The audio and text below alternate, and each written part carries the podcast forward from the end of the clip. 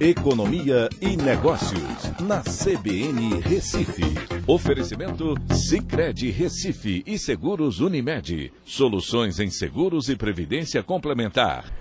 Olá, amigos, tudo bem? No podcast de hoje eu vou falar sobre o IGPM de agosto, que apresentou desaceleração né, com um crescimento de 0,66%. Né, Para se ter uma ideia, em agosto de 2020 o IGPM tinha acelerado, tinha apresentado uma elevação de 2,74%. Esse é o terceiro mês consecutivo onde você tem taxas abaixo de 1%. Em junho foi um, uma elevação de 0,6%, julho 0,78% e agora 0,66%. Dessa forma, a inflação acumulada dos últimos 12 meses está medida pelo IGPM está agora em 31,12% o IGPM, vale lembrar que é utilizado muito para os reajustes dos contratos de aluguel. Mas também a gente precisa entender que ele se divide em três outros índices. O IPA, que é o índice de preços ao produtor amplo, com 60% da composição desse índice. O IPC, que é o índice de preços ao consumidor, com 30%. E o índice nacional de custo da construção do mercado, o INCC, com 10%.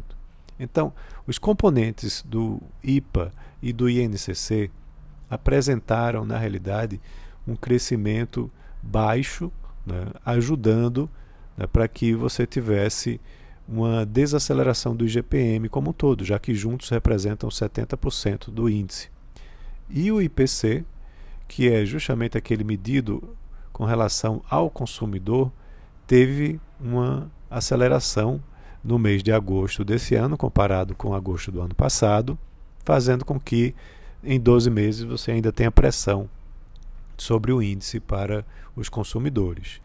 Mas quando a gente analisa o contexto global, isso é um resultado positivo, mostrando que a inflação que estava muito pressionada a nível de GPM, ou seja, a nível de atacado, é, de produtores, ela agora começa a ceder.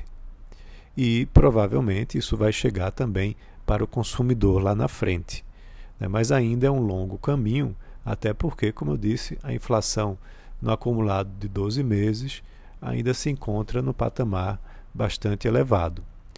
É, quando a gente vai olhar os principais fatores que também é, fizeram com que você não tivesse uma desaceleração mais forte estão relacionados justamente à crise hídrica.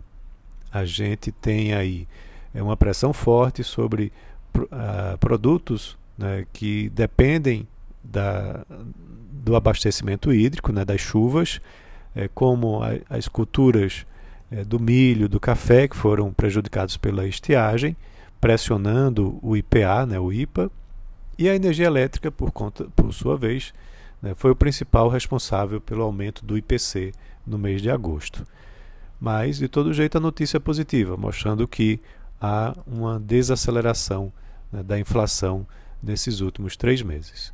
Então é isso. Um abraço a todos. Quem quiser ter acesso à divulgação da, do índice do IGPM por completo, pode ir nas minhas mídias sociais, procurando lá no arroba Costa no Instagram ou na minha lista de distribuição do Telegram, que o link também está lá no meu Instagram.